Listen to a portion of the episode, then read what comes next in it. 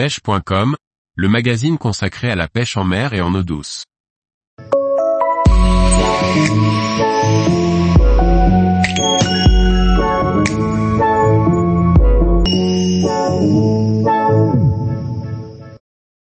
Les différentes zèches pour la pêche au feeder, faire le bon choix. Par Jean-Noël Schmitz. L'importance des zèches dans la pratique de la pêche au feeder est primordiale pour réussir ces sessions. Comment savoir quelles zèches et quelle quantité utiliser, à quel moment? Parler d'èches semble aller de soi, mais lisez les forums, les réseaux sociaux, et même certains articles de la presse halieutique et vous verrez qu'elles en sont souvent fort peu abordées. Alors, secrète ou censée connue voyons cela. Commençons en abordant brièvement leur terrain favori, l'amorce. Il semble que parler de ce mélange à la magie ancestrale mette en danger le pêcheur qui aurait l'outrecuidance de le faire. Cette croyance est enfouie bien loin dans l'inconscient collectif et j'ai l'image du visage incrédule de mon voisin à qui j'avais donné l'exacte composition de mon amorce après un concours. Comment avais-je pu lui livrer mon secret impossible? En fait, au-delà d'une amorce bien composée, l'important réside ailleurs, dans les èches et leur gestion. Qu'elles soient naturelles, végétales ou animales, artificielles ou reconstituées, les èches sont très diversifiées. Par méconnaissance de celles-ci, le pêcheur arrivera souvent au bord de l'eau en ne sachant ni quoi mettre dans l'eau, ni comment, ni pourquoi. Dans la plupart des cas, il aura acheté un ou deux rations d'asticots et repartira à la maison avec les trois quarts. Autant dire que ce n'est pas la recette de la réussite. Alors que faire? Il m'est impossible de vous donner une règle fixe et universelle.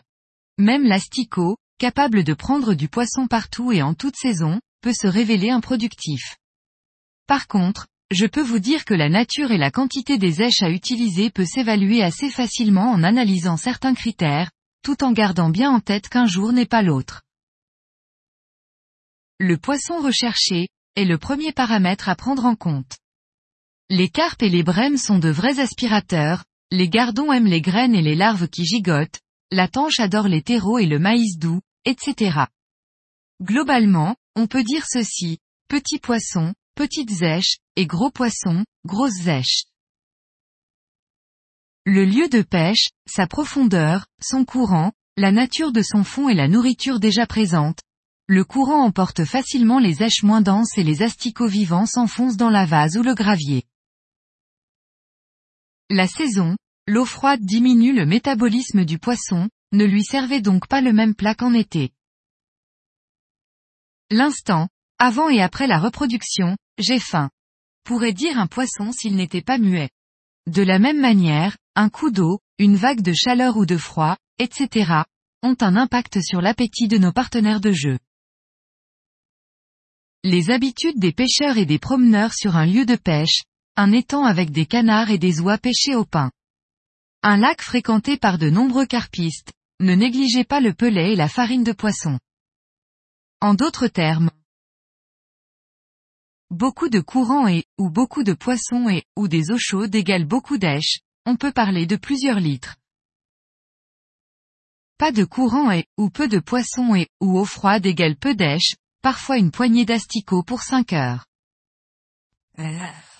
Je ne le répéterai jamais assez. À la pêche, faire tout le temps la même chose en espérant avoir le même bon résultat est illusoire.